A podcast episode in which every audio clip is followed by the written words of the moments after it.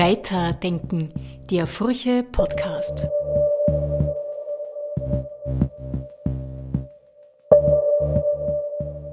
Herzlich willkommen zu einer neuen Ausgabe des Furche Podcasts. Ich bin Philipp Axmann, mir gegenüber sitzt Professor Thomas Kremsel. Thomas Kremsel ist seit April 2022 Professor für Ethik und Gesellschaftslehre an der Katholisch-Theologischen Fakultät der Universität Graz. Seit April dieses Jahres leitet er das Ethiklabor der Universität. Im Dezember 2021 wurde seine Dissertation mit dem Award of Excellence, dem österreichischen Staatspreis für die besten Dissertationen, ausgezeichnet. Das Thema Ethik 4.0 Herausforderungen in Bezug auf den Faktor Mensch in der digitalen Transformation. Herr Professor Kremsel, beginnen wir gleich damit. Welche Herausforderungen meinen Sie denn konkret mit dem Titel Ihrer Dissertation? Ja, schönen guten Nachmittag und einmal vielen herzlichen Dank für die Einladung. Welche Herausforderungen konkret gemeint sind, das ist eigentlich eine sehr, sehr gute Frage, denn sie sind mannigfaltig. Ähm, mir ist es äh, bei diesem durchaus natürlich äh, ein bisschen provokanten Titel auch darum gegangen, auf diesen Faktor Mensch ganzheitlich hinzuweisen, auf die Rolle des Menschen im Kontext einer, einer zunehmend digitalen Gesellschaft, einer Gesellschaft, die zunehmend von Aspekten der Digitalisierung geprägt ist. Was bedeutet das?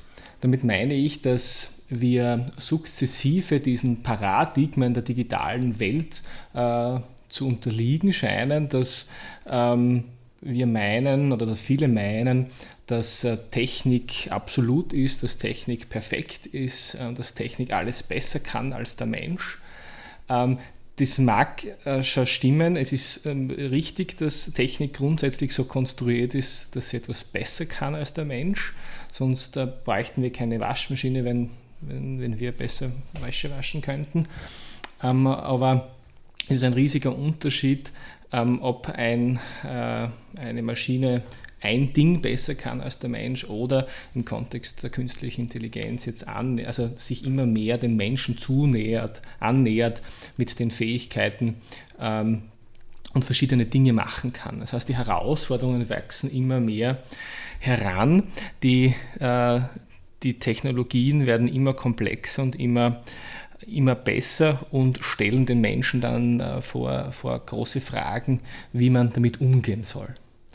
Und ähm, gerade äh, in diesem Zusammenhang habe ich mir die Frage gestellt, naja, ähm, wir müssen ja im, in, unserem Leben, in unserem Leben ganz viele Entscheidungen treffen. Ähm, und das ist nicht immer sehr einfach. Ja. Also gerade im Kontext einer Multi-Optionsgesellschaft, also einer Gesellschaft der vielen Möglichkeiten, in der wir uns in Österreich sicherlich befinden. Also wir haben die Qual der Wahl sozusagen. Also wir können uns aussuchen, welches Studium wir wählen, welchen Beruf wir wählen, ähm, wie wir uns kulturell und sportlich ausrichten möchten. Aber wir müssen auch dann eine Entscheidung treffen. Und äh, auch im Kontext eben einer zunehmend komplexeren Welt wird es immer schwieriger, Entscheidungen zu treffen. Und hier ist man dann geneigt natürlich dazu, äh, diese neuen, neuen Tools, die durch AI, durch künstliche Intelligenz ähm, geschaffen werden, zu Rate zu ziehen, um Verbesserung äh, hervorzubringen. Ähm, das kann im beruflichen Setting sein, das kann im privaten Setting sein. Und hier ist es mir darum gegangen, einmal grundsätzlich zu reflektieren, ähm, welche zentrale Rolle der Mensch eigentlich einnimmt. Ja. Sozusagen als Realisationsfaktor ähm, im Kontext von äh, auf Ziele und Ideale hingerichteten Idealfaktoren, also wie ethischen Werten sozusagen, ähm, und den Realfaktoren, also den konkreten gesellschaftlichen Bedingungen. Da befindet sich Zentral, im zentralen Punkt dieser Mensch, der quasi eben sich auf, auf ethische Aspekte und andere Werte natürlich ausrichtet ähm, und im Konkreten der Gesellschaft ähm, diese an, anzuwenden versucht. Und das kann eben nur der Mensch und das kann die Maschine nicht. Und ähm, ich glaube, das ist ganz, ganz wichtig zu betonen, ähm, in diesem Zusammenhang eben, ähm, dass es nicht nur darum geht, ähm, perfekte Ergebnisse zu generieren, weil das kann die Maschine auch nicht, sie ist fehlerhaft, ähm, sie kann manipuliert werden, ähm, sie ist begrenzt, sie ist determiniert, das vergessen wir oftmals äh, in diesem Zusammenhang. Sie ist vom Menschen geschaffen und der Mensch ähm, ist fehlerhaft. Ergo ähm, kann auch die Maschine fehlerhaft sein, ähm, obwohl wir immer kann glauben, das, das, das passiert nicht. Ähm, und ähm, in diesem Zusammenhang, glaube ich, ist es ganz, ganz wesentlich eben auch zu sagen, ähm, der Mensch darf hier oder muss hier die zentrale Rolle einnehmen. Ähm, er darf auch, ähm, wenn wir jetzt sagen, wir, wir setzen solche Systeme zur Entscheidungsunterstützung ein, ähm, auch fehlerhaft sein. Er darf auch mal irrationale Entscheidungen treffen. Ähm, und da gibt es verschiedene Aspekte eben, die man hier mit einbeziehen kann. Jetzt habe ich sehr viel drum herum gesprochen, auch ist eine sehr breite Frage.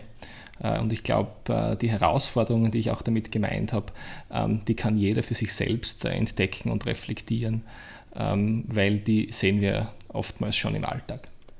Ja, Sie kommen dazu im Alltag.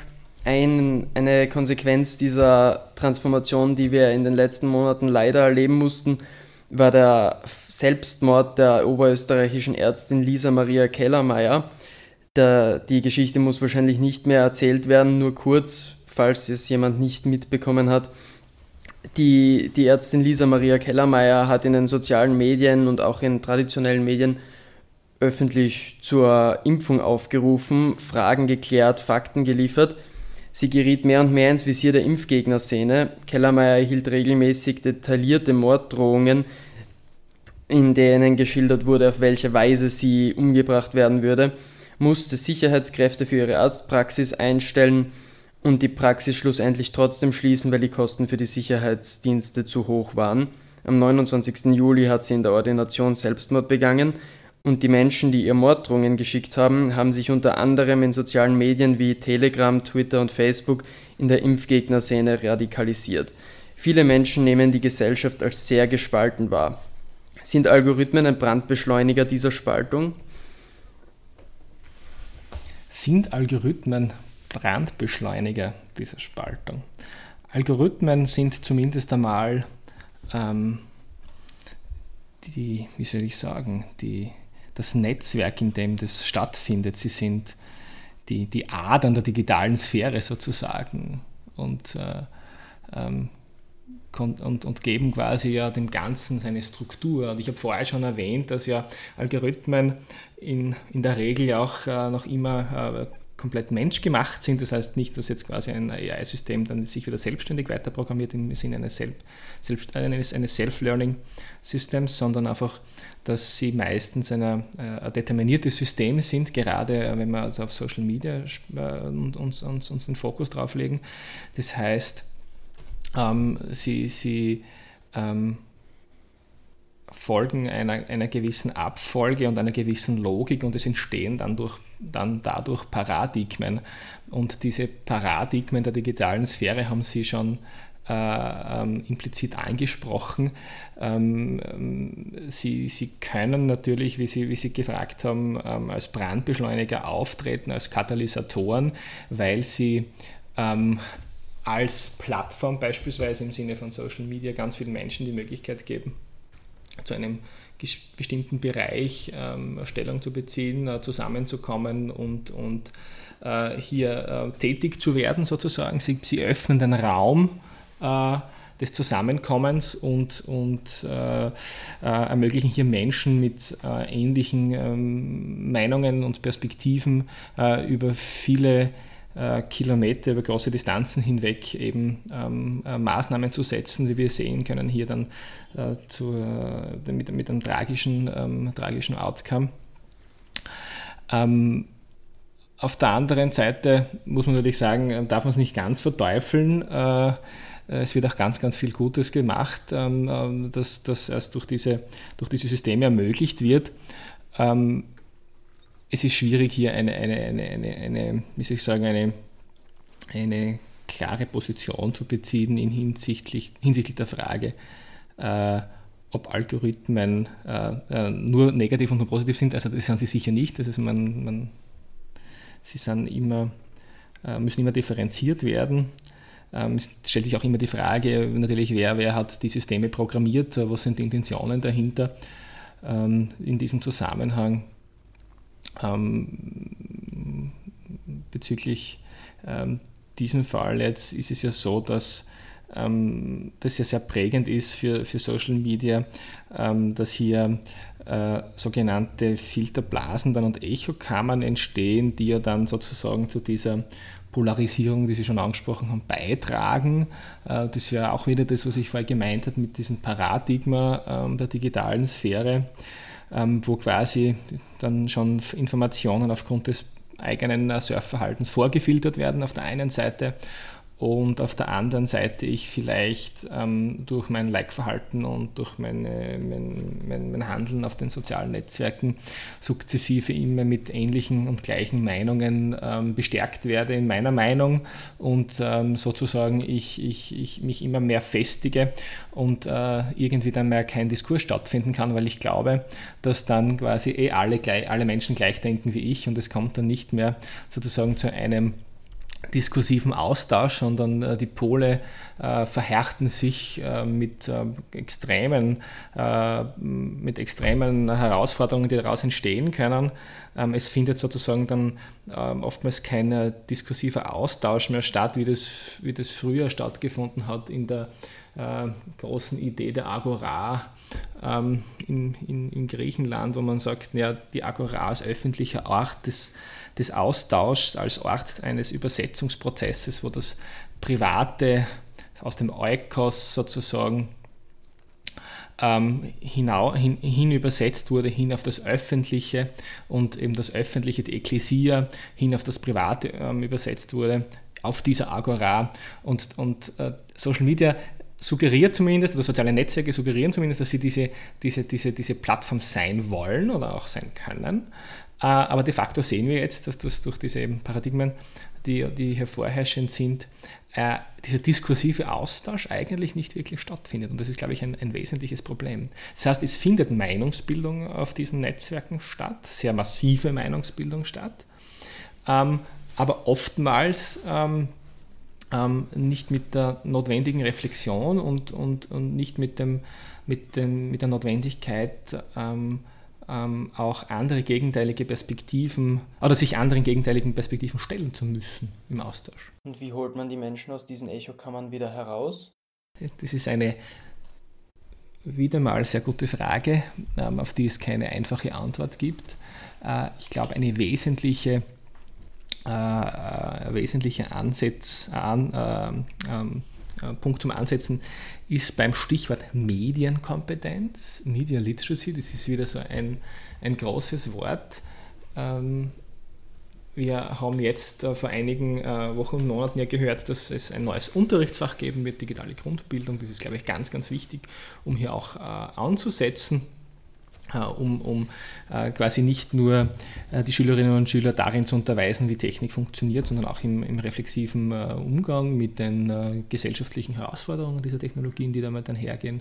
Das ist ein wichtiger Schritt ähm, in, in, in Richtung Medienkompetenz, aber es stellt sich natürlich die große Frage, äh, wie erreiche ich jetzt ähm, ähm, beispielsweise meine Eltern oder meine Großelterngeneration, Generationen, ähm, die ja auch in der digitalen Sphäre unterwegs sind, ähm, die nicht wie, wie Sie und ich da vielleicht mit hinein aufgewachsen sind in der digitalen Sphäre, sondern einen ganz, den Großteil ihres Lebens ohne äh, Internet und Co. verbracht haben und jetzt quasi äh, vor der Herausforderung stehen, das gut nutzen zu können. Also wie erreiche ich die Menschen, die auch nicht mehr in die Schule gehen müssen, die vielleicht auch nicht im urbanen Setting leben, wo man ein Angebot zentral gut anbieten kann, sondern in der Peripherie. Wir müssen natürlich ganz, ganz konkret auch diese Menschen mitdenken.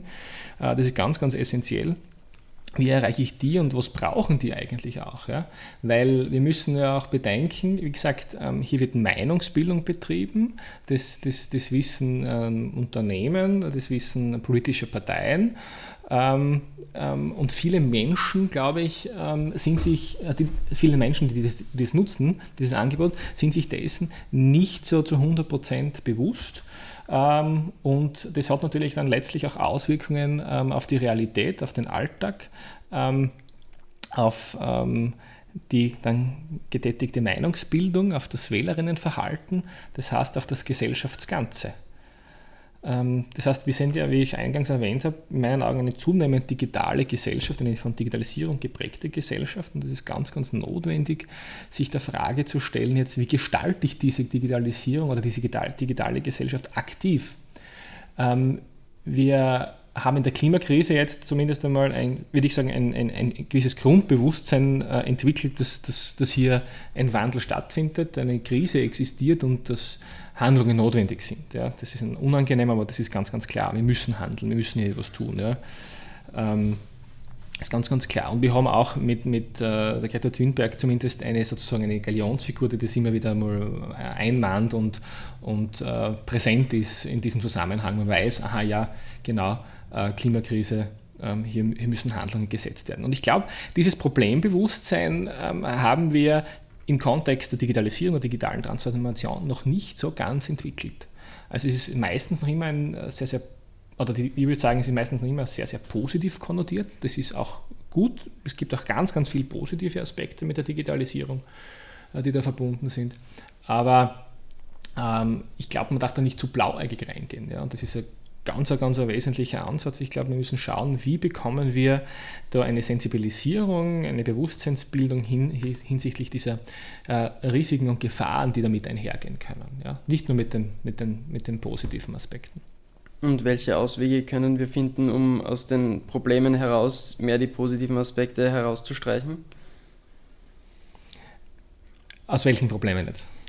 Wenn man sich die, Probleme, die wir im Moment mit der digitalen Transformation haben, ansieht, wie können wir es schaffen, dass wir die positiven Aspekte der Transformation betonen und gleichzeitig die Nebengeräusche, die negativen, möglichst verringern können? Ich glaube, dass es immer ganz, ganz notwendig ist, diese, diese negativen äh, Nebengeräusche äh, umfassend aufs Tapet zu holen. Ja? Mhm. Ähm, das haben wir jetzt gemerkt mit diesem Fall, den Sie angesprochen haben, dass diskutiert worden ist über Hate Speech und, und, und Hass im Internet.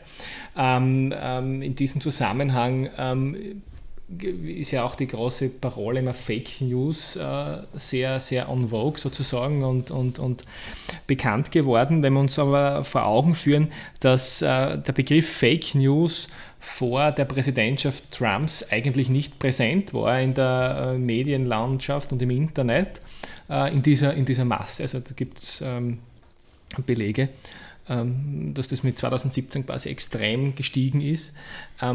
Dann äh, sehen wir auch, dass wir da immer noch hinterherhinken können. Ja. Schauen wir ein bisschen zurück, wann ist das erste Smartphone mit dem iPhone auf den Markt gekommen? 2007 ist es präsentiert worden. Das ist noch nicht so lange her. Und jetzt sind wir schon bei selbstfahrenden Autos, die teilweise auf den Straßen unterwegs sind können. Wir sprechen von Drohnen, die Pakete ausliefern.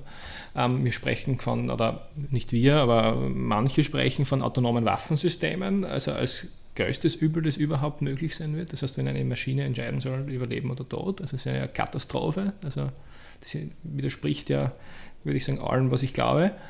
Ähm, und, und, und diese mannigfaltigen Herausforderungen aufs, aufs Tapet zu holen, mit der Ernsthaftigkeit, ähm, die sie verdient haben, zu begegnen, glaube ich, das ist ganz, ganz wesentlich. In Ansätzen passiert es, aber ich finde noch immer zu, zu wenig. Ja. Und wenn es dann wirklich einmal schief geht und so wie im Fall Kellermeier alle Institutionen gescheitert sind und die Probleme sich gehäuft haben bis zu dem bis zur finalen Konsequenz, die natürlich vollkommen tragisch war, wer trägt dann ethisch die Verantwortung? Ich würde mal jetzt widersprechen, nicht von einer finalen Konsequenz sprechen, ähm, weil das ist, muss nicht unbedingt das konkrete Resultat dieser Handlungen sein. Es ist einfach leider so, dass sich die Dame dann scheinbar dorthin getrieben gefühlt hat.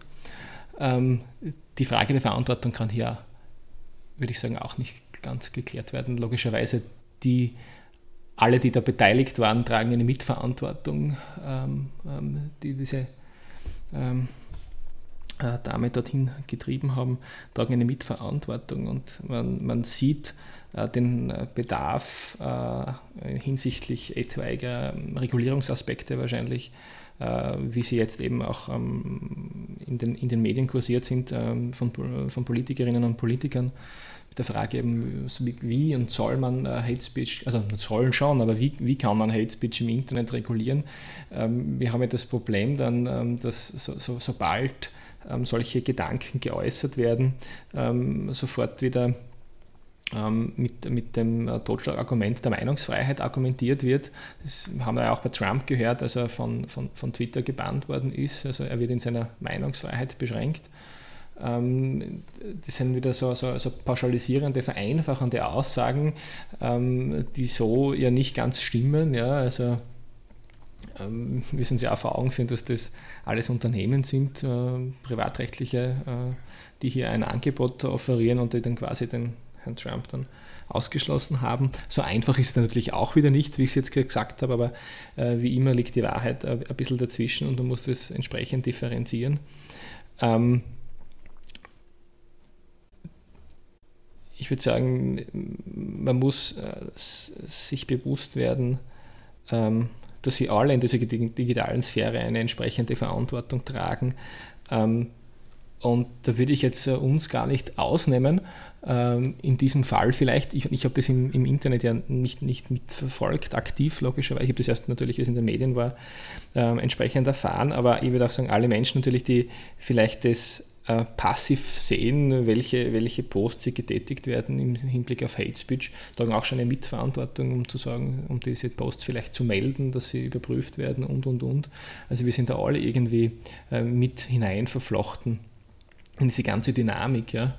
Und es ist einfach eine komplexe Dynamik und, und das müssen wir uns einfach vor Augen führen. Ja? Und das ist auch nicht einfach, dem Ganzen zu begegnen. Ja.